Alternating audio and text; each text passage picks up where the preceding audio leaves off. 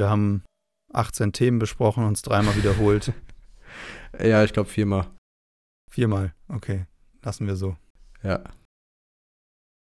Also laut dem, laut dem, was jetzt, ähm, wer hat das geschrieben? Ich glaube, Yves Bossart oder Leute Motor, also irgendeiner von den beiden hat ja geschrieben, dass es auch die Realisten gibt, die halt glauben, dass halt also Qualitäten halt auch objektiv sind. Aber ich habe bisher noch keinen kennengelernt, der halt selber dann noch gesagt hat, dass äh, Schönheit objektiv ist. Und aus meiner Sicht ist Schönheit auf jeden Fall subjektiv. Deswegen bleibe ich da bei meiner Sache, also bei der subjektiven Schönheitswahrnehmung, wenn man das so sagen kann. Ja, perfekt, weil dann würde ich das jetzt einfach mal so festhalten. Und ähm, wenn jemand das als Begründung nimmt, würde ich sagen, ja, sehe ich auch so als Grundlage, aber nicht als, sag ich mal, als, als ganzes Resultat oder ganzes Feedback für irgendwas. Hm. Und dann würde ich das gerne mal so geklärt lassen. Und dann äh, die Frage, weil im Erstsemester, erinnere ich mich noch, im ersten Semester und dann auch in den fortlaufenden Semestern kam ganz oft dieses Thema, Architektur ist keine Geschmackssache. Und ich habe jetzt nochmal ähm, drüber nachgedacht und dachte mir, natürlich ist Architektur Geschmackssache, denn alles ist ja subjektive Wahrnehmung. Hm. Was wir aber irgendwie nie wirklich äh, kommuniziert bekommen haben, ist, dass man halt einfach sich, umso mehr man sich mit etwas auseinandersetzt, umso mehr man ist man quasi Expertin.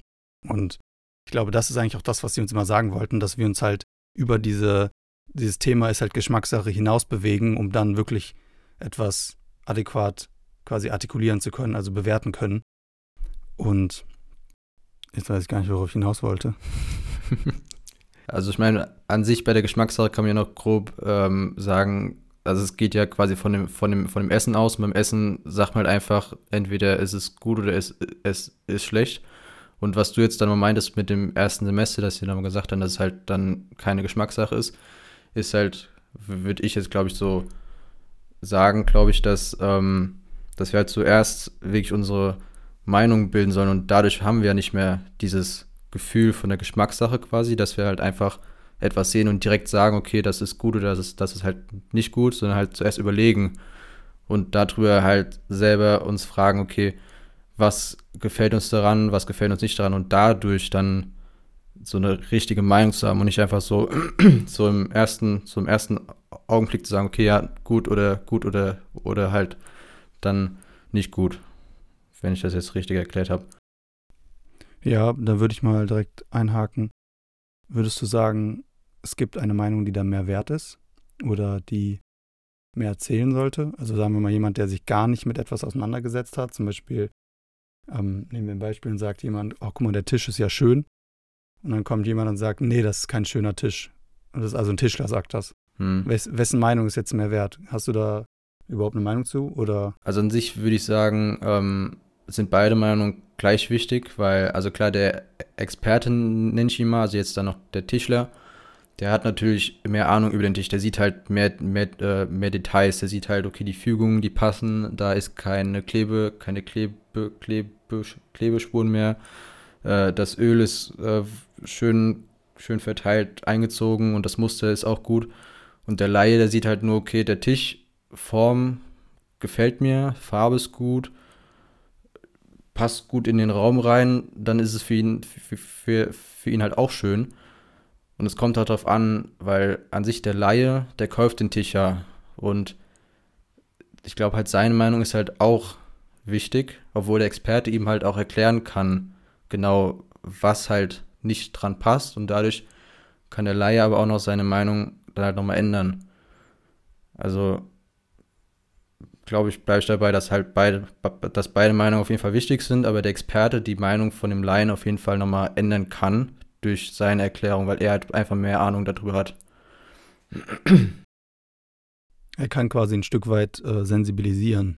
Und zwar für die, sag ich mal, handwerkliche Qualität. Du hast ja gerade eigentlich das beschrieben, dass quasi der, der Tischler oder die Tischlerin im Endeffekt da die handwerkliche Qualität sehen kann. Das heißt auch die Arbeitsdauer, die es ge, gebraucht ähm, hat, die Materialitätsqualität, mhm. heißt, ist es besonders hartes Holz, weiches Holz, was auch immer. Ja, genau. Und ähm, das ist ja so eine unglaubliche Tiefe, die auf einmal hinter so einem Tisch entsteht, die man ja erst bei genauerer Betrachtung sehen kann, wenn man diese ganzen Komponenten mal selber erlebt hat.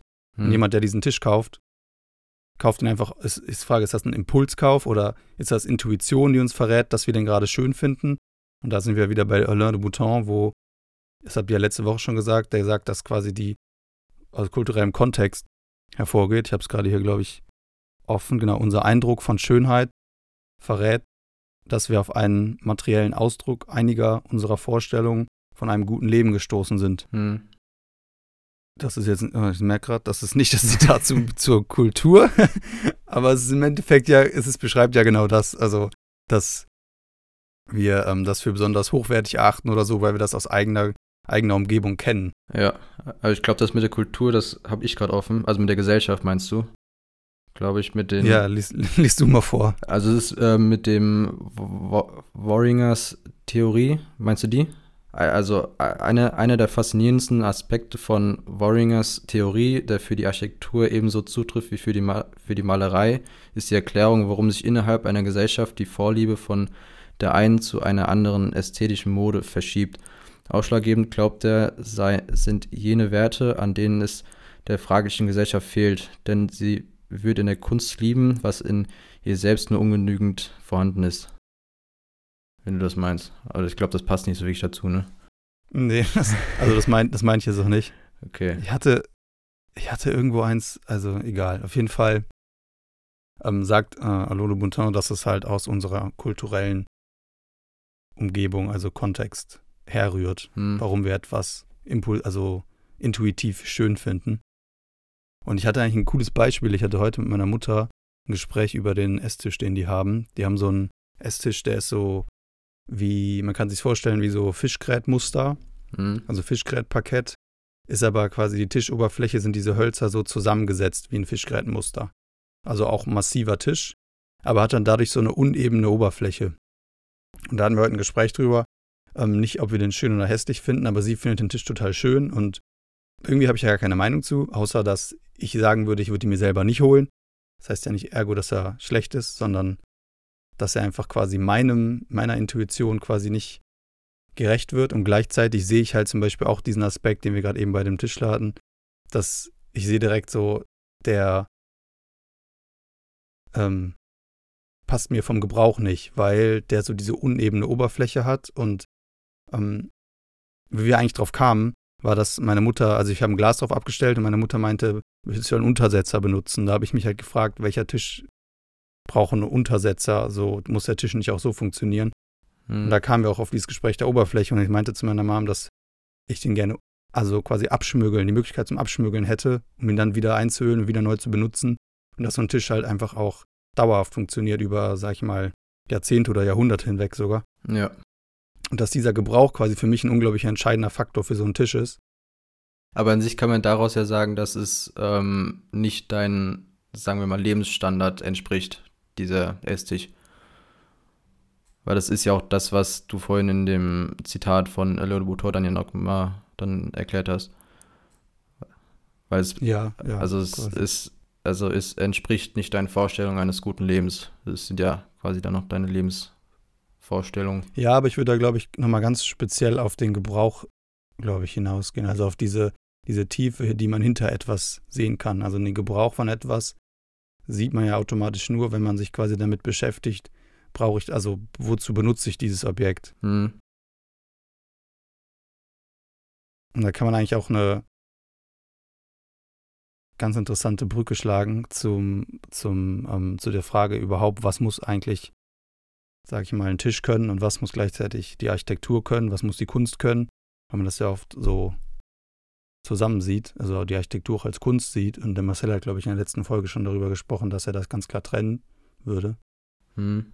Und das würde ich genauso sehen. Und dann ist aber die Frage so, was, was muss die Kunst eigentlich können? Und er, ich glaube, Marcel hat gesagt, ähm, sie muss am Ende eigentlich nur Ausdruck von etwas sein. Also die kann, kann jemanden in eine Situation versetzen und damit eine Aussage treffen, völlig kontextlos. Das kann in einem Museum sein, durch ein Gemälde oder so. Und was Architektur am Ende können muss. Die Frage würde ich halt sagen, es ist Gebrauch in erster Linie. Und aber tun das noch Kontext und Atmosphäre, aber Gebrauch in erster Linie. Aber da hätte ich jetzt noch eine Sache bei den, also nehmen wir mal jetzt das Beispiel von Kirchenräumen. bewegen die einen nicht auch, wie Kunst einen bewegt? Also ist das dann nicht auch eine Art von Kunst, wenn man in einen, oder dann jetzt zum Beispiel, du warst ja auch in der, ähm, äh, vom Peter Zumthor in der Bruder Klaus Kapelle, war es ja, glaube ich, letzten Samstag oder sowas. Da hast ja noch die Bilder dann auf Instagram geladen. Also wenn du jetzt da, dann da drin stehst, und ich war halt auch vor zwei Wochen da, und da, und da, und da stehst du halt drin und bist halt einfach, also, also du wirst halt automatisch ruhig. Und das ist ja quasi etwas, was du bei der Kunst auch erlebst. Also bei gewissen, bei gewissen Kunstwerken gehe ich jetzt mal davon aus. Und ist da nicht auch ein Teil von der Architektur, kann man das nicht auch als Kunst zählen? Oder würdest du das nicht auch als Kunst zählen? Nee. Und zwar, weil die Kapelle vermittelt uns diese Ruhe, diese Atmosphäre. Und sagen wir mal, ein, nehmen wir einfach als Beispiel ein Gemälde, nutzt auch, egal in welcher Hinsicht, irgendwie eine, eine düstere, was auch immer, sagen wir auch vielleicht sogar ein Gemälde von, von einer Kapelle und ähm, wir schauen uns an und diese Atmosphäre kommt uns vielleicht auch entgegen und wir können diese Atmosphäre nachspüren, mhm. können aber eigentlich im Endeffekt ähm, oder der kleine Unterschied ist, dass das Kunstgemälde nicht diese, diesen Gebrauch gerecht werden kann. Also du kannst eigentlich nicht, sage ich mal, diese, diese Ruhe und das Gebet zelebrieren, diese, diese Ich-Findung und all das, was im Endeffekt für eine Kapelle, Kapelle da ist, mhm. ne, um, diesen, um diesen Prozess, um, ja, du hast eben genannt, Ruhe ist eigentlich das beste Beispiel, um zur Ruhe zu kommen. Und ich glaube, das ist die Frage, die man sich stellen muss, wenn man eine Kapelle plant, ist nicht, wie mache ich die Atmosphäre, dass du zur Ruhe kommst. Okay, warte, muss ich aufpassen, was ich sage. Also im Endeffekt musst du gucken, was muss da passieren. Und zwar, du sollst zur Ruhe kommen. Und dementsprechend musst du irgendwie einen Ort schaffen, an dem diese Atmosphäre entsteht. Ja, das ist jetzt irgendwie, irgendwie schwammig, was ich sage. Ich kann es gerade nicht formulieren, aber ich würde auf jeden Fall, also da gibt es auf jeden Fall einen Unterschied. An sich tust du doch beim Bild genau das gleiche, weil du weil du versuchst ja auch mit, mit Farben und mit einzelnen äh, Farbmischungen dann diese Atmosphäre zu schaffen. Und das gleiche machst du ja in der Kapelle ja auch mit den Räumen, mit der Materialität, mit dem Licht. Also du malst quasi, aber halt nicht auf eine, auf eine flache Fläche, sondern halt in 3D. Und du baust das dann quasi. Und das machen ja Künstler ja auch. Die bauen quasi im übertragenen Sinne ihr Bild, aber halt auf einer glatten Fläche, also auf, also in 2D quasi dann. Weil da würde ich halt sagen, so ein bisschen verschwimmt das schon, dass du dann sagst, okay, die Architektur kann halt auch ein Teil zur Kunst werden. Boah, ich ist gerade ist gerade eine ganz ganz interessante Frage, weil also bei mir löst das gerade ein bisschen Chaos im Kopf aus, weil ich irgendwie ganz klar die Haltung habe, nein. Aber ich mich, mich natürlich gerade selber stark hinterfrage, ob das überhaupt wirklich so ist. Also ob, ob ich das so weiter vertreten kann, würde aber eigentlich, also ich bin halt so von dieser Frage des Gebrauchs, also im Architektur muss ja Gebrauch sein. Das ist ja im Endeffekt etwas, was für den Menschen nutzbar gemachter Raum ist, der eine Funktion erfüllt, in der Funktion im Sinne von Gebrauch. Und das ist bei einer Kapelle das ist die Frage, ob das überhaupt das zur Ruhe kommen ist. Es ist ja eigentlich nur, sagen wir mal, auch etwas, was darin stattfinden kann oder hauptsächlich stattfindet. Aber es ist so dieses, diese Prozedur des, des, des Glaubens, also diese Verkörperung und dieses ganze Prozedere, was dahinter steckt. Also quasi auch allein einfach eine kleine Messe oder so darin halten zu können. Das sind halt, glaube ich, diese Fragen, die sind halt dann weg von so einem Gemälde, weil bei diesem Gemälde hast du vielleicht nur diesen einen Faktor und das ist dieser zur Ruhe kommen. Dass du vielleicht einfach dich in so einem Bild verlieren kannst aufgrund der Farbmischung oder was auch immer, aber du kannst im Endeffekt nicht mehr machen. Du kannst nicht über diese, diese Atmosphäre hinausgehen. Mhm. Ja. Das ist halt, glaube ich, die, da, wo die Kunst dann aufhört. Oder zumindest vielleicht nur eine Aussage treffen kann. Es kann ja auch Kunst, so ein Kunstwerk kann ja auch, oder so ein Gemälde oder was auch immer, kann ja auch eine Aussage über eine ganze Generation treffen. Aber kann im Endeffekt eigentlich nur was vermitteln. Und Architektur oder so eine Kapelle in dem Fall kann dann vielleicht auch einfach dienen in dem Sinne, dass man darin mehrere Dinge tun kann. Also gibt es dann trotzdem immer Sachen, die beide gleich gut machen oder beide gleich gleich zu nutzen sind, sagen wir so. Weil Kunst ist dann ja auch etwas, was man dann ja, also, weil Kunst hat ja einmal die Atmosphäre, Arch äh, die Architektur auch. Kunst kann man ähm, dann nochmal betrachten, ist ja dann quasi auch ein Nutzen, man hängt die sich auf, man, man, man betrachtet die. Dadurch kann man zur Ruhe kommen. In der Architektur hast du ja auch gleichzeitig diese, dieser Nutzen, indem du quasi in diesen Raum trittst, dich hinsetzt oder halt einfach nur stehen bleibst und auch zur Ruhe kommst. Also da hast du dann quasi ich, Ja, ich stelle dir mal eine kurz, kurz eine andere Frage. Also ich will dich nicht unterbrechen, mhm. aber der Gedanke kam mir gerade. Wenn du in eine Kapelle gehst, wir bleiben bei der Bruder Klaus Kapelle von Zumtor. Du gehst da jetzt rein. Ich erinnere mich noch gut an diesen, an diesen Geruch. Es roch da automatisch nach ich weiß nicht, eine Freundin von mir meinte direkt, das wäre Bienenwachs. Ich habe das nicht als Bienenwachs erkannt. Für mich war das so Kirchengeruch. so ganz blöd gesagt. Alt, modrig. ähm, ja, ja, so scheinbar Bienenwachs, aber für mich war das irgendwie halt so klar, so ist, direkt hatte ich diese Assoziation. Ich meine, ich bin mit Kirche groß geworden, also ich war viel in Kirchen früher, weil mein Dad halt äh, drin gearbeitet hat. Und dann ähm, war das für mich direkt so, diese ganze Atmosphäre war auf einmal sofort da und ich merke so, hier riecht's gut, hier ist es ruhig, man hört so diese einzelnen Wassertropfen, die da so reintropfen.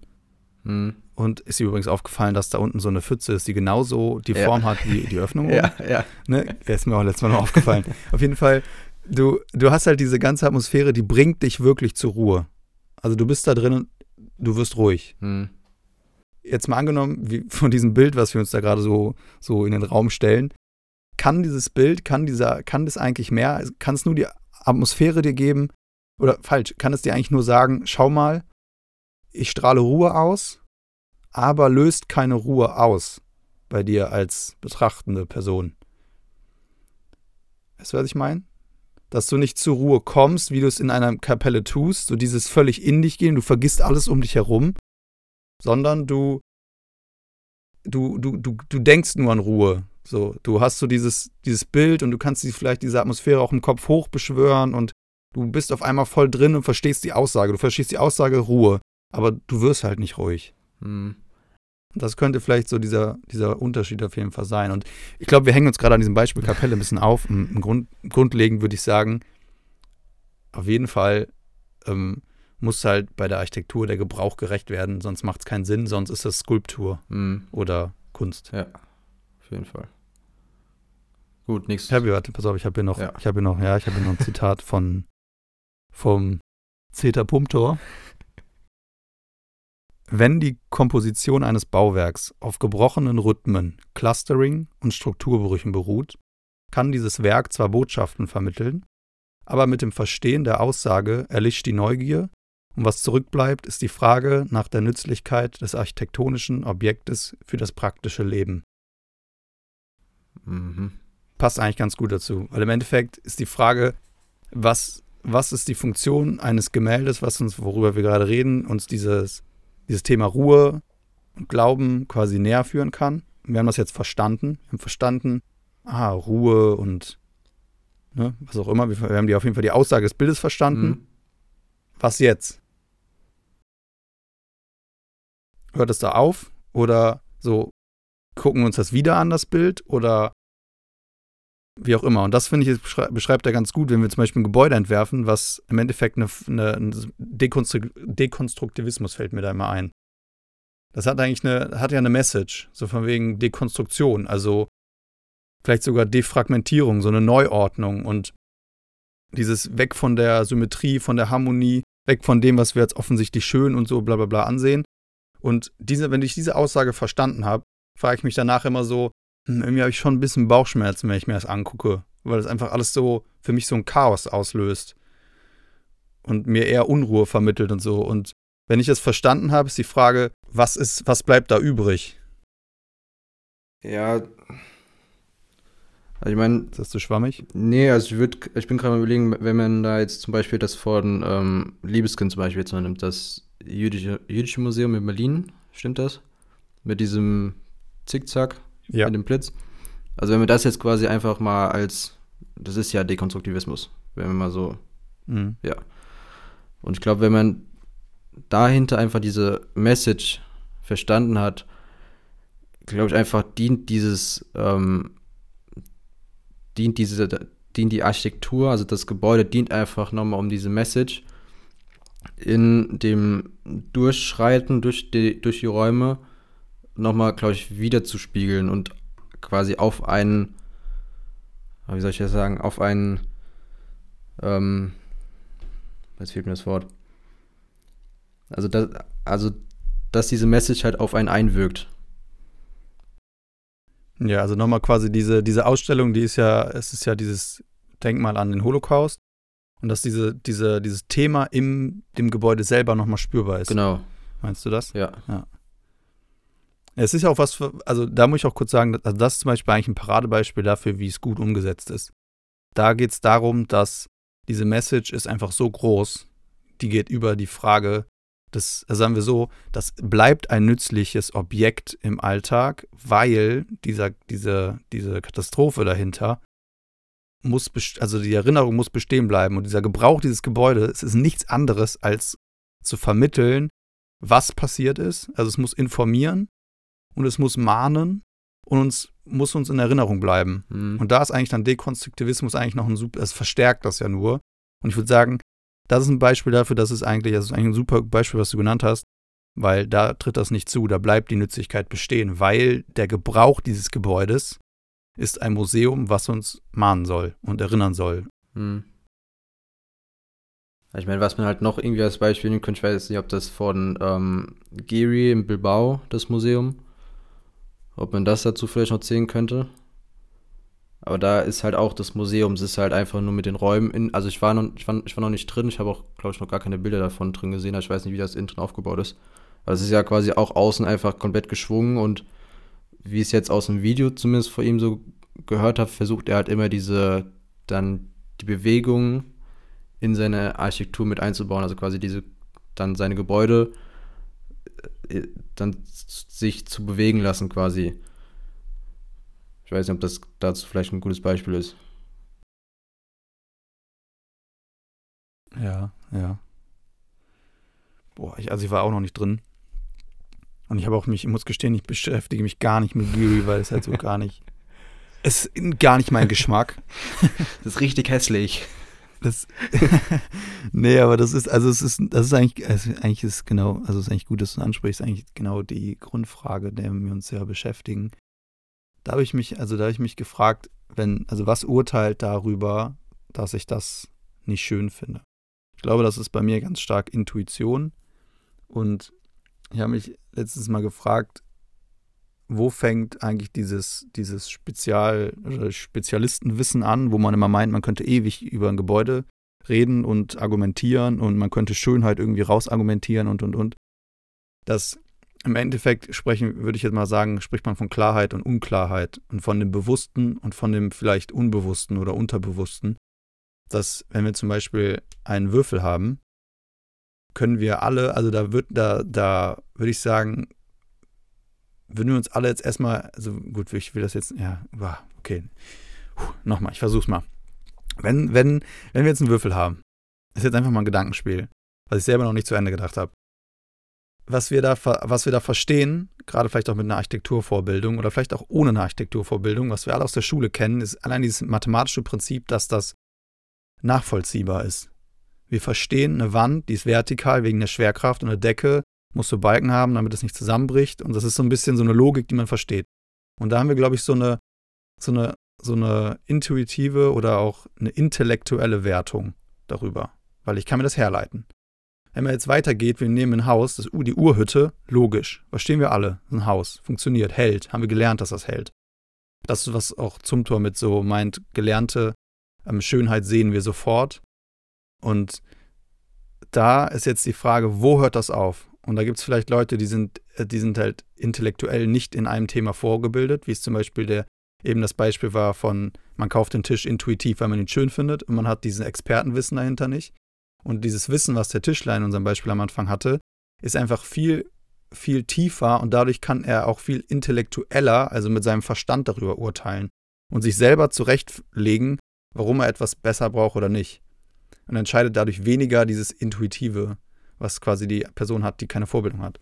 Und da ist die Frage, wo ist dieser Übergang von, wo hört quasi dann auch der Tischler auf zu argumentieren und findet diesen Tisch nur noch aus dem Bauchgefühl, aus der Intuition her schön.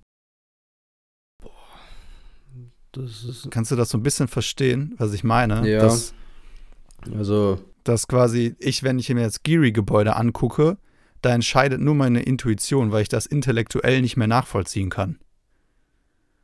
Das ist halt so ein komplexes Gebäude, wo ich, wo ich noch nicht mal mehr die Statik verstehe. Ich habe gelernt, dass das ein Gebäude ist, was halten wird. Es steht ja auch da und hält offensichtlich und muss ja auch genehmigt werden, bla bla bla. Das heißt, mein Intellekt sagt mir, das passt schon, aber meine Intuition, mein Bauchgefühl sagt mir, dass ah, irgendwie ist das, ist, das passt irgendwie alles nicht. Und ähm, weil ich es vielleicht wirklich einfach nicht, auch nicht nachvollziehen kann, intellektuell. Mm, ja, aber ich glaube, es kommt gar nicht so wirklich auf dieses Verstehen eines Gebäudes drauf an, weil das hatten wir halt auch bei der letzten Folge, es ging es ja auch um die Zweckmäßigkeit, auch so zum Teil. Also muss ein Haus ähm, dann zweckmäßig sein, damit es auch gleichzeitig schön ist. Und da kam wir, glaube ich, noch auf keine wirkliche Antwort, aber ich glaube halt auch, du kannst Gebäude auch einfach nur um des Betrachtens willen dann noch angucken und daraus einfach sagen, okay, egal ob es jetzt funktioniert, ob es jetzt die Wand trägt, ob sie nicht trägt, ob die Öffnung da so gut ist oder ob man die Öffnung eher kleiner gemacht hätte, darauf kommt es halt in manchen Fällen halt einfach nicht an, sondern einfach nur wirklich einfach sagen, okay, das Gebäude gefällt mir einfach nicht. Ohne, also, ich glaube, jetzt habe ich mir gerade selber wieder, wieder widersprochen. Nee, also ich verstehe, ich verstehe schon, was du meinst. Du willst, du eigentlich kannst das Beispiel nehmen, was auch in der letzten Folge kam. Ich weiß nicht, ob du das gerade als Zitat vorliegen hast mit dem Stuhl. Äh, ist es richtig, bei der Schönheitsfrage auf mehrere Faktoren zu achten? Ist, ist es nicht manchmal besser, nur um der Betrachtungswillen zu betrachten, ohne, ohne praktische oder theoretische Interessen? Also nur wie uns der Gegenstand erscheint. Wenn wir diesen Objekten gegenüber eine ästhetische Einstellung einnehmen, dann betrachten wir sie um der Betrachtungswillen, ohne praktische oder theoretische Interessen. Nur das Erlebnis zählt. Uns interessiert auch nicht, wie der Gegenstand beschaffen ist, sondern nur, wie er uns erscheint. Auch ob der Gegenstand eine Funktion erfüllt, ist irrelevant für die ästhetische Betrachtung. Ein Stuhl kann wunderschön sein, obwohl er instabil ist. Also so kann man halt wirklich auch auf Sachen gucken, aber das wäre ja quasi auch wiederum das, was wir am Anfang von der Folge haben, obwohl ich da jetzt auch wiederum nicht weiß, was wir da nochmal genau hatten. Weil, also, also irgendwas, irgendwas hatten wir auch am, am, am Anfang gesagt, dass man halt einfach drauf guckt und direkt sagt, es ist, es ist halt schön. Ah nee, das war bei dem Tisch, das war beim Laien, dass der ja einfach Sachen dann noch betrachtet und direkt automatisch sagt, okay, das ist halt schön oder halt nicht schön. Weil er betrachtet es halt wirklich nur, nur des, des Betrachtungswillen und nicht halt wie der, ähm, wie jetzt dann und dann der Tischler gu- guckt da drauf und denkt so, okay, ja, die Fügungen passen nicht, ähm, die Muster passen nicht. Und das ist ja quasi auch das gleiche Beispiel. Nee, da würde ich immer unterscheiden, weil der, die Person, die jetzt intuitiv diesen Tisch schön findet, ähm, wir reden als Grundlage, dass sie ja einen Tisch will. Ja, aber sie, Also sie hat, sie kauft sich ja diesen Tisch und sie kauft sich nicht, also ein, einfach nur ein Aus, also ein Deko-Objekt. Sie will ja einen Tisch.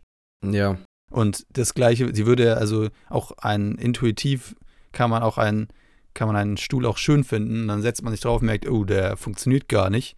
Stelle ich weg, kaufe ich mir nicht.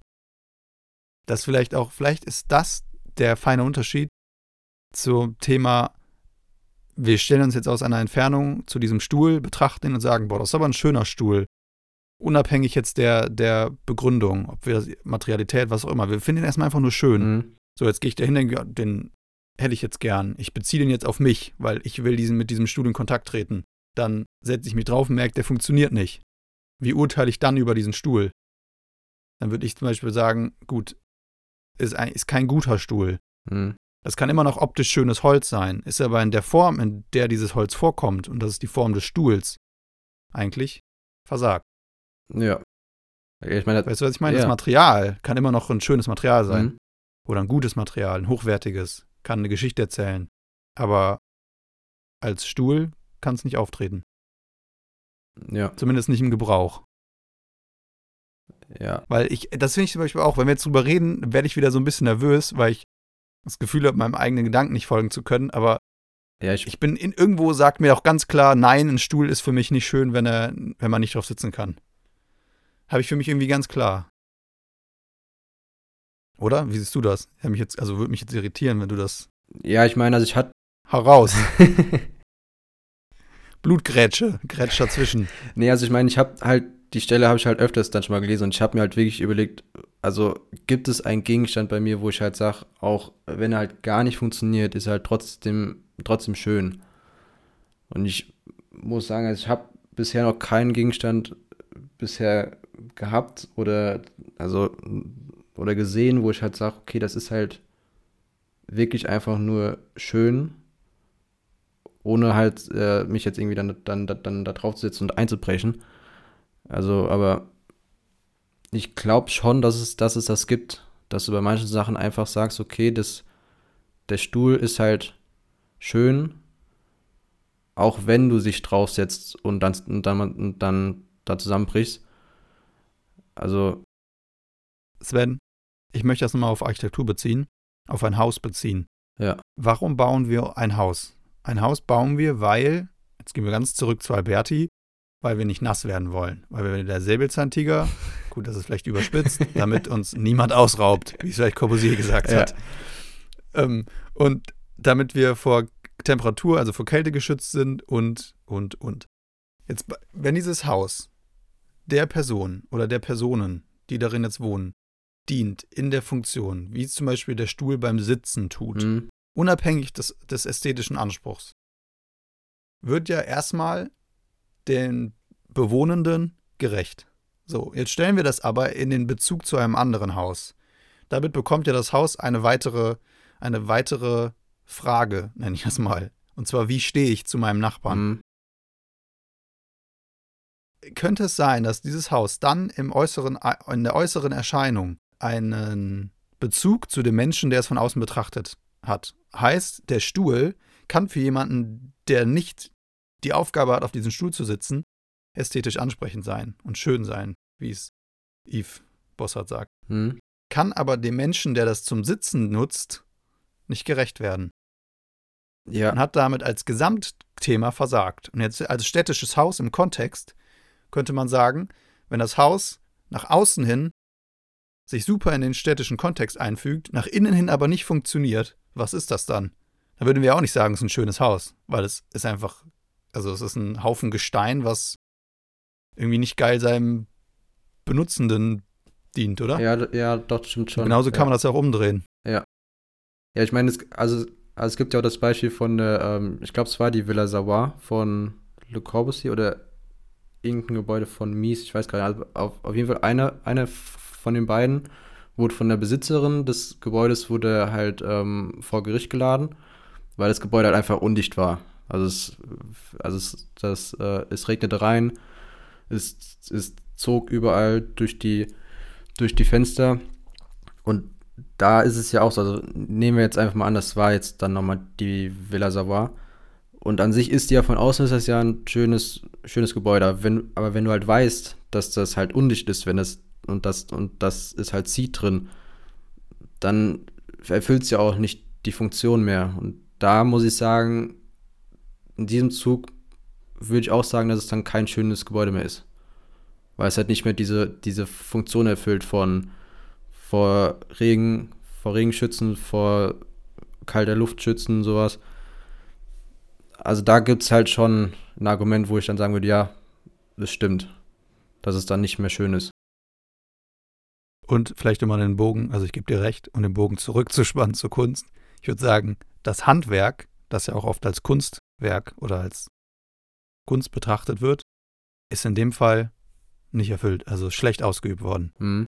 Und um, bevor ich jetzt hier einfach mal so ein, ne, so ein Urteil über Corbusier raushaue, ich glaube, das Gebäude war einfach seiner Zeit voraus, oder den technischen Dingen voraus, weil ich glaube, die Ideen, die darin, es war einfach Innovation in einem Gebäude, was dann halt einfach zur Konsequenz hat, dass es vielleicht zu viel gewollt war in dem Moment. Hm. Oder halt einfach nur der Bauarbeiter, der keinen Bock hat, das Ding zu bauen. Oder so. Ich muss auch sagen, ich habe ich hab mir noch nicht so viel über die Villa Savoy Gedanken gemacht, auch wenn sie mal als Beispiel kam in der Uni. Ja, ich lasse es einfach mal so stehen, äh, ohne zu wissen, ob ich eigentlich dahinter stehen kann. Aber ich glaube. Aber, ich, pass auf, ja. ich würde gern, ja, okay, bring deinen Gedanken noch zu Ende. Nee, ich wollte nur sagen, dass die Stelle auch über die Villa Savoy, ich weiß, also ich glaube, die müsste auch in dem Buch von Le Boutor stehen. Architektur und Glück, so, das Buch. Da steht, da steht das, glaube ich, drin, ja. auch mit dem, ähm, dass die Frau ihn halt dann quasi vor Gericht gezogen hat. Glaube ich. Also, das wollte ich jetzt nur nochmal sagen. Ja, krass. Weißt du, wer gewonnen hat? Hä? Nee, nee, also das. Weißt du, wer gewonnen hat? Nee, das war, weil, ähm, also ich weiß nicht, ob es halt mies war oder ob es der Corbusier war. Auf jeden Fall musste einer der beiden halt dann ist nach ist in die USA geflohen, weil irgendwas dann war in Europa, ich glaube Weltkrieg, keine Ahnung. Und ähm, dann wurde das dann nochmal die Gerichtsverhandlung wurde dann quasi gestoppt oder gar nicht mehr ausgeführt. Also fiel das dann flach. Ja, krass. So, jetzt, jetzt, jetzt kannst ich, du deine Frage. Ja, ja. Und zwar, ähm, du hast vor zwei Tagen, also die Folge kommt morgen online, also vor drei Tagen, hast du von Olivieri Olgiati, ist das richtig? Valerio Olgiati. Valerio. okay, sorry. Valerio Olgiati. Hast du ein Zitat hochgeladen über Kontext, wo wir gerade beim Thema Kontext waren. Und der sagt ja, wenn ich mich richtig erinnere, pass auf, ich öffne es und lese es vor, das ist vielleicht cooler. Übrigens, Schmidt hat einen neuen Song, ne? Mhm. Schon gehört. Hab ich gehört. Nice. Wie was sagst du? Richtig gut, richtig gut. Ja, finde ich auch. Okay. Architekten entwickeln nur noch Architektur als Reaktion auf ihre Umgebung. Ich aber denke, dass Architektur aus einer Idee heraus entwickelt werden kann, aus einem Gedanken heraus, und dass eine solche Idee prinzipiell nichts mit dem Kontext zu tun haben muss. Als historisches Beispiel kann ich Tempel oder Kirchen erwähnen. Oder auch Städte, fast immer nicht kontextuell und trotzdem meistens wunderschöne Gebäude. Gebäude, die einer Idee entspringen, Gebäude, die nicht einzig und allein auf kontextuelle, ökonomische, technische und funktionale Vorgaben reagieren. Ich bin überzeugt, dass dies möglich ist und dass es geradezu notwendig ist, auch heute mit einer Idee zu planen und Gebäude entstehen zu lassen, welche fähig sind, auf der kulturellen Intelligenz der heutigen Zeit aufzubauen. Puh, Mic drop. Ich glaube, der hat ja auch dieses Buch gemacht, wo, wo ähm, wie heißt das, nicht, nicht referenzielle Architektur oder genau, so? Genau, ja. Ist ja auch von ihm, ne? An sich ist halt das, was, was er jetzt macht, das, was man, glaube ich, mehr im ersten Semester machen sollte. Einfach mal die, die Erstsemester aus einer Idee etwas entwerfen lassen, weil alles, was du später machst, du guckst dich halt um und nimmst die Ideen irgendwo anders daher. Und klar ist das immer noch ein bisschen dann noch gestalten, aber es ist, aber das ist halt auch nicht mehr diese höchste Gestaltungsform, die, wie er es jetzt sieht, dass du wirklich dir selber dann mal Gedanken machst, deine eigene Idee entwirfst und dadurch ein Gebäude entsteht. Wenn du verstehst, was ich meine. Ja, ich verstehe, was du meinst. Ich versuche es gerade, versuch's gerade zum Anfang zurückzudrehen in meinem Kopf, weil ich finde, das ist eigentlich ein geiler Ansatz und ich finde zum Beispiel, Peter Merkli hat mal gesagt, das Kapital der Jugend ist die Emotion, nicht die Bildung.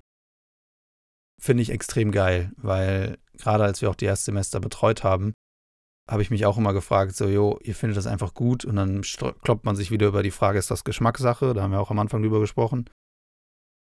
Und im Endeffekt, du kannst es halt noch nicht argumentieren, du machst das halt aus dem Bauch heraus, aus der Intuition und aus der Emotion. Und wenn du rein aus der Emotion entwirfst, ist aber die Frage, was bestimmt die Emotion? Und ist es Talent? Ist das Feeling? Ist das, was ist es? Und Alain de Mouton sagt, es ist Kultur, es ist Kontext.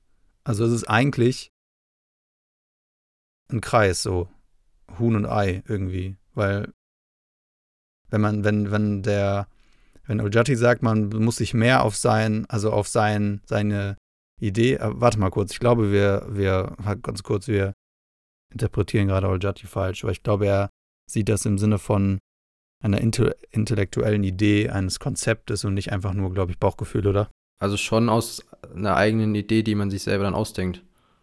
Also schon was überlegt ist und nicht einfach nur, okay, ich habe jetzt Lust auf Toast, dann mache ich jetzt einen Toast und esse das. Sondern halt schon sich überlegen, okay, ähm, was will ich jetzt essen? Brot, Ei, irgendwas. Und daraus dann was, dann was entwerfen. Ein Sandwich zum Beispiel. Ja.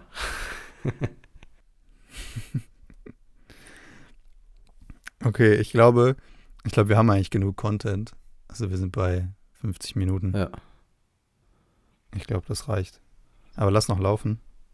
Mach ich. Ähm, hast du einen Folgennamen? Ähm, keine Ahnung. Also ich meine, wir haben halt über relativ viel gesprochen, über relativ unterschiedliche Sachen. Also wir hatten jetzt Kontext. Ja, ich hatte noch einen Gedanken. Ja, den kannst du gerne ausführen. Also. Das Tischbeispiel, was ich gerade mit meiner Mom hatte, da kamen wir noch auf eine Sache, und zwar, dass der Tisch auf der Tischfläche in der Mitte ist, der so ein bisschen ausgebleicht. Und da ist es noch relativ rau, weil das sind ja so zusammengelegte massive Hölzer. Und dadurch hat es eine unebene Oberfläche und ist rau und ist noch ganz bleich und so wie neu halt. Also neu behandeltes Holz. Und an den Seiten war das so relativ glatt. Es war fettig, es war dunkel, weil man da immer langläuft, mit der Hand drüber geht, weil das ist ein Tisch für sechs bis sieben Personen. Meine Eltern sind jetzt in Rente und leben zu zweit. Heißt, die benutzen eigentlich nur den Kopf vom Tisch, weil der so ein bisschen an, in, so eine, in so eine Nische gedrückt ist. Und da habe ich mit meiner Mutter drüber gesprochen, was ist, wenn es meine Eltern mal nicht mehr gibt. Und wir fünf Kinder stehen um diesen Tisch herum bei der Wohnungsauflösung und schauen uns diesen Tisch an. Hm. Und dabei werden wir, werden, also ich sehe dann, ich habe so ein Bild vor Augen, wie wir dann da stehen und wir an diesem Tisch ablesen können, wie unsere Eltern gegessen haben und gelebt haben. Und zwar immer nur an der Kopfseite des Tisches. Und das ist, glaube ich, das, was am Ende die Schönheit ausmacht. Diese verborgene Schönheit, diese Geschichte, der Mensch, die Geschichte, die hinter so etwas steht. Hm. Und das fand ich irgendwie ganz interessant. Also, dass es eigentlich der Mensch ist. Ja, aber das ist halt auch nur etwas, was dann du und deine Schwestern sehen. Also ich, also wenn ich jetzt den Tisch sehe, ich würde, ich würde dann sehen, okay, auf der einen Seite ist es halt dunkel, da könnte jemand gesessen haben, auf der anderen Seite ist es hell, kann auch sein, dass auf der dunklen Seite dann die ganze Zeit die Sonne dann da drauf, drauf geschienen hat oder auf die helle Seite. Also das ist. Hätten sie den mal gedreht, ja. ne? nee, aber, aber halt, sowas sehen halt wirklich nur, nur, nur die Personen, die halt mit dem Tisch dann noch gelebt haben. Oder diese Leute dann noch kennen, die mit dem Tisch dann noch gelebt haben. Und ähm, das, ist, das ist halt wirklich was, was, was man halt persönlich nur hat, diese verborgene Schönheit, wie du es dann jetzt dann noch so nennst. Aber ist nicht am Ende, ja, ich bin voll bei dir, also ich sehe es ganz genauso. Jetzt wieder die Frage auf den, auf den, auf den gesamten Kontext. Was ist das Entscheidende? Ist am Ende alles verborgene Schönheit? Ist es am Ende alles? Dann sind wir wieder bei dem, worauf uns, wir uns geeinigt haben, subjektiven, subjektiven Wahrnehmung von den Dingen. Und dann wieder die Frage, können wir eigentlich Schönheit entwerfen? Oder ist es am Ende, macht sowieso jeder am Ende seine eigene Projektion, äh, Projektion seiner eigenen Geschichte und erkennt aus etwas was er quasi interessiert, was ihn eigentlich interessiert. Das ist jetzt ein bisschen wirr gesagt, mhm. aber ich habe dazu ein, ein, auch von äh, Gilles Deleuze, der hat gesagt, wahrnehmen heißt unterschlagen, was am Bild uns nicht interessiert. Die Wahrnehmung ist immer weniger als das äußere Bild. Dass quasi am Ende jeder sowieso seine eigene Schönheitsinterpretation rauszieht und man eigentlich als jemand, der etwas für den öffentlichen Raum entwirft, den größten gemeinsamen Nenner versucht zu treffen? Oder muss man sich dem überhaupt fügen und ist dann nicht eher die Frage wieder zurück zu der Frage, wenn wir dem Gebrauch gerecht werden, wenn der Stuhl zum Sitzen da ist, ist er dann nicht automatisch schön? Oder vielleicht ist schön das falsche, ist einfach schön das falsche Wort. Ich glaube, wir versuchen immer schön zu ergründen, aber vielleicht ist schön eigentlich nicht das richtige Wort. Ich meine, Ich hatte so ein Yves Bossart, ganz kurz, Yves Bossart hatte so ein echt cooles Beispiel und zwar Thema Musik. Und wir hatten da wieder das Beispiel von ne, Intuitiv oder der Tischler oder Tischlerin. hm, Und jetzt kriegst du ein Stück vorgespielt und hast überhaupt gar keine Ahnung von Musik. Und für dich ist das Stück einfach traurig. Und du würdest wahrscheinlich sagen, ja, das ist auch schön. Du würdest sagen, schön. Und dann würdest du drüber nachdenken und dann würdest du sagen, nee, ich glaube eher traurig. Und dann ist es halt am Endeffekt, kann schön ja auch traurig sein, das kann das ja beinhalten. Genauso wie Traurigkeit auch eine Schönheit, vielleicht wieder eine verborgene Schönheit beinhalten kann. Aber jetzt sagt zum Beispiel der Musik, noch nicht mal der Musik, Musik, Musikexperte, aber jemand, der sich mehr mit Musik auskennt, sagt dann, ja, das lag daran, dass das in Moll geschrieben ist, das Stück. Also immer einen Halbton tiefer. hm, So, jetzt hast du quasi eine Begründung dafür, warum du dich traurig gefühlt hast, während du das Stück gehört hast. Wenn du jetzt, jetzt hast du das gelernt und jetzt hörst du wieder ein Stück und merkst, boah, das Stück finde ich aber schön. Das ist bestimmt ein Dur. Also ein fröhliches Stück. Und dann muss man eigentlich sich überlegen, bevor man versucht, das als schön zu betiteln, weil das sind ja im Endeffekt dann beide. Aber es ist ein schönes Stück, aber das eine in Dur und das andere in Moll. Das eine fröhlich, das andere traurig. hm. Jetzt kann es aber auch zum Beispiel ein unschönes geben und es ist trotzdem in Moll. Also es ist trotzdem traurig, aber halt nicht schön. Okay, jetzt wird es wieder schwammig. Aber weißt du, was, weißt du, was ich versuche zu sagen? Ja, ja. So, Aber da, dass es wieder die Intensität ist oder inwieweit unser Intellekt halt ausgebildet ist und inwieweit wir das betrachten, ob wir das nur intuitiv bewerten oder ob wir das intellektuell bewerten. aber das ist halt auch das, was wir in der letzten Folge auch hatten mit den, ähm, mit den Schönheitsfaktoren. Also das sind ja quasi von dem Musiker wurde ja ein, ein Schönheitsfaktor genannt, und zwar, dass das, dass das Stück in Moll dann nochmal geschrieben wurde. Und das ist halt auch in der Architektur so, du kannst keine schöne Architektur machen, wenn du dich nur an diese Schönheitsfaktoren oder an diese Schönheitsgesetze halt hältst. Weil das hatten wir auch in dem Beispiel von, ähm, wo hab's ich jetzt stehen? Äh, das war weiter unten. Wo der halt ein Beispiel genommen hat ähm, mit einem Gebäude von ähm, Palladio. Muss ich das wieder suchen? Hier, nee, das ist nicht das Richtige. Boah, ich habe hier so viel stehen. Aber du verstehst, was ich, was ich meine. Also, Ja, voll. Das ist halt so, also diese Faktoren ist mir mal zu hart gesagt, aber im Endeffekt diese Parameter, diese, genau, ja. die, dieses, diese, diese Parameter, die man versucht zu, also zu finden und zu bündeln, um dann vielleicht nachher sagen zu können, das sei ein Faktor. Und dass man, ich habe vielleicht mal einfach ein Gedankenspiel an dich. Ich habe jetzt die Aufgabe bekommen, ein Künstleratelier zu errichten.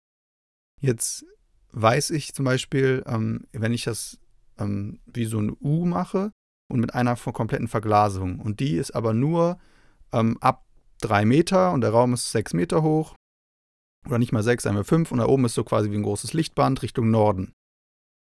So, das weiß ich, okay, jetzt ist das ein sehr introvertierter Raum, weil ich kann nicht nach draußen gucken. Wenn ich nach draußen gucken kann, dann gucke ich Richtung Norden. Das heißt, ich kann ungestört nach draußen gucken und habe dabei vielleicht sogar noch so eine, so, ich gucke in die Ferne und wenn der Blick sich so in die Ferne verliert, wird man ja so ganz nachdenklich.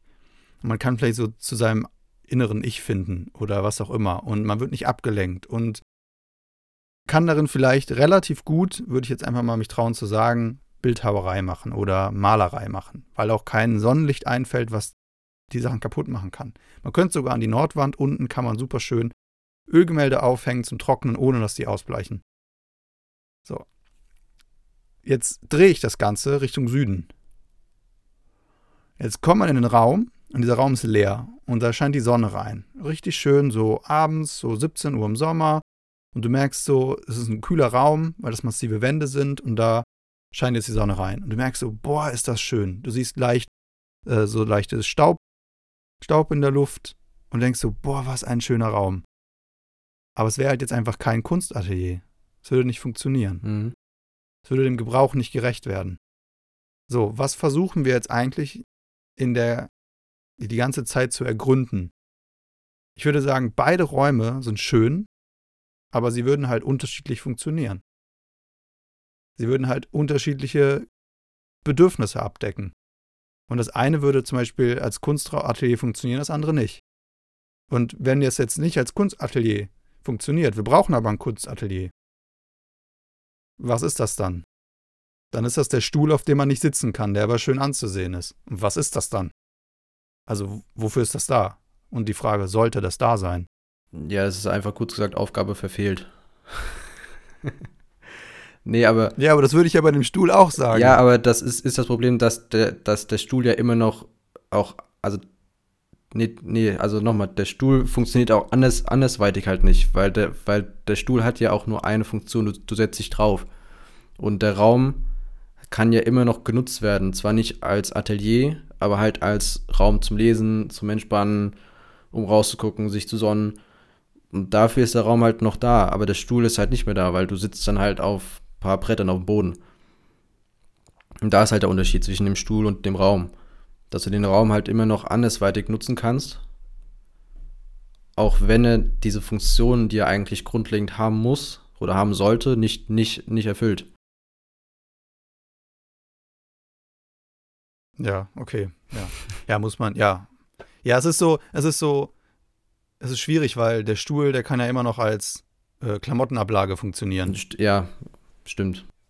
Aber es ist halt die Frage, was, wofür Architektur da ist. Gerade in so einer, in so einer wirtschaftlich orientierten Welt und in einer, der klimatisch, auf einem Planeten, der klimatisch so bedroht ist mittlerweile, dass man die Frage stellen muss, dürfen wir überhaupt noch neue Gebäude errichten, obwohl es so viel Leerstand gibt und bla bla bla und was alles so für Debatten eigentlich gerade auf dem Tisch sind. Also da wäre das die Aufgabe ja hart verfehlt. Mhm. Ja, ich meine. Außer du machst ein, vielleicht ein Energie, Energie-Plus-Haus. vielleicht dann.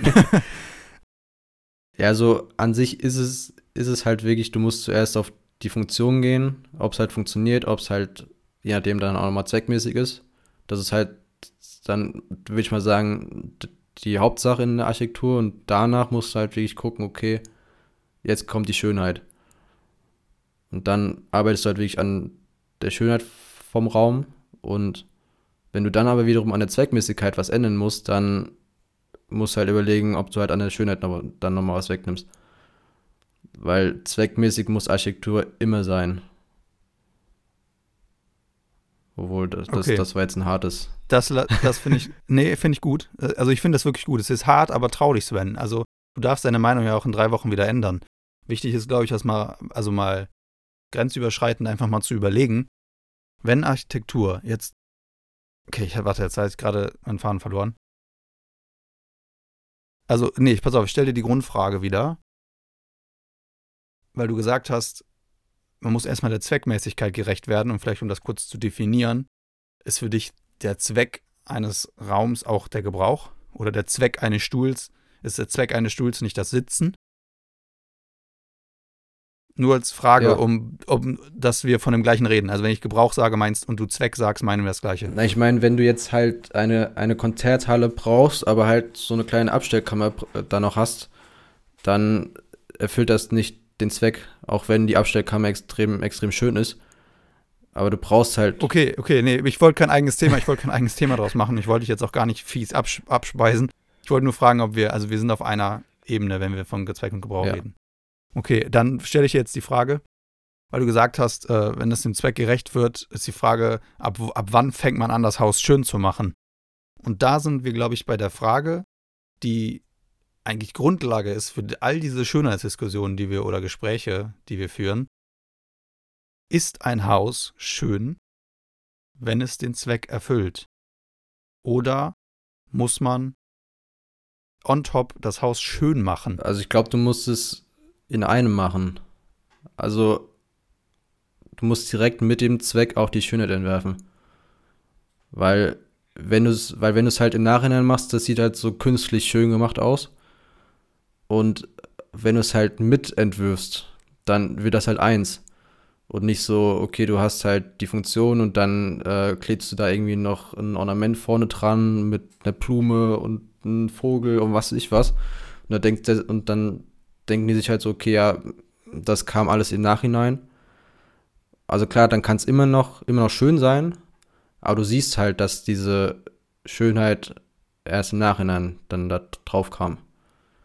Deswegen würde ich halt auf jeden Fall sagen, dass du das in einem entwerfen musst, auch wenn das schwierig ist, aber es muss so gemacht werden. Okay, ich habe noch 10% Akku, mein Akku läuft schon auf Rot. Wir sind schon über einer Stunde. Ja. Ich werde dir jetzt trotzdem noch ein Zitat vorlesen. Ich lese das Buch, äh, wie heißt das, Atmosphären der neuen Ästhetik von Gernot Böhme, ist schon von 1993, ist schon was älter. Und darin hat Fritz Haug über die Warenhausästhetik geschrieben. Und der hat ein ganzes Buch zu veröffentlicht. Das habe ich nicht gelesen. Aber der wird halt da zitiert. Und das ist jetzt genau dazu, wo du, also was du gerade gesprochen hast. Wenn man unter Ästhetik die Oberfläche versteht, also die Aufmachung, das Image, dann könnte die Behauptung zutreffen, dass der ästhetische Bereich das Reale verdrängt hat. Wie die Dinge aussehen, was sie hermachen, sei gegenüber dem, wozu man sie gebrauchen könne, primär geworden. Wir haben es mit einer Dominanz des Ausdrucks gegenüber dem Sein der Dinge zu tun. Diese Dominanz bedeutet bei aller Explikation und Show eine Verdrängung, ein Unsichtbarwerden des Realen. Wir befinden uns in einem theatralischen Zeitalter, einem neuen Barock. Mhm. Weil du hast gerade auch gesagt, man muss das parallel laufen lassen, die Schönheit und die, äh, die Zweckmäßigkeit oder der Gebrauch. Mhm. Und ich, er beschreibt halt hier, wenn man jetzt diesen Stuhl am, am Ende sieht, der Tauschwert von diesem Stuhl oder das, was wir als da schön empfinden, steht über dem Gebrauch selbst. Und ich finde, es ist das ist eigentlich der beste Satz, wie Dinge aussehen, was sie hermachen, sei gegenüber dem, wozu man sie gebrauchen könne, primär geworden. Und wenn das passiert, leben wir wirklich in einem neuen Barock. Also dann leben wir in Chaos, in Überfluss. Architektur muss dem Gebrauch gerecht werden. Sonst ist es fake.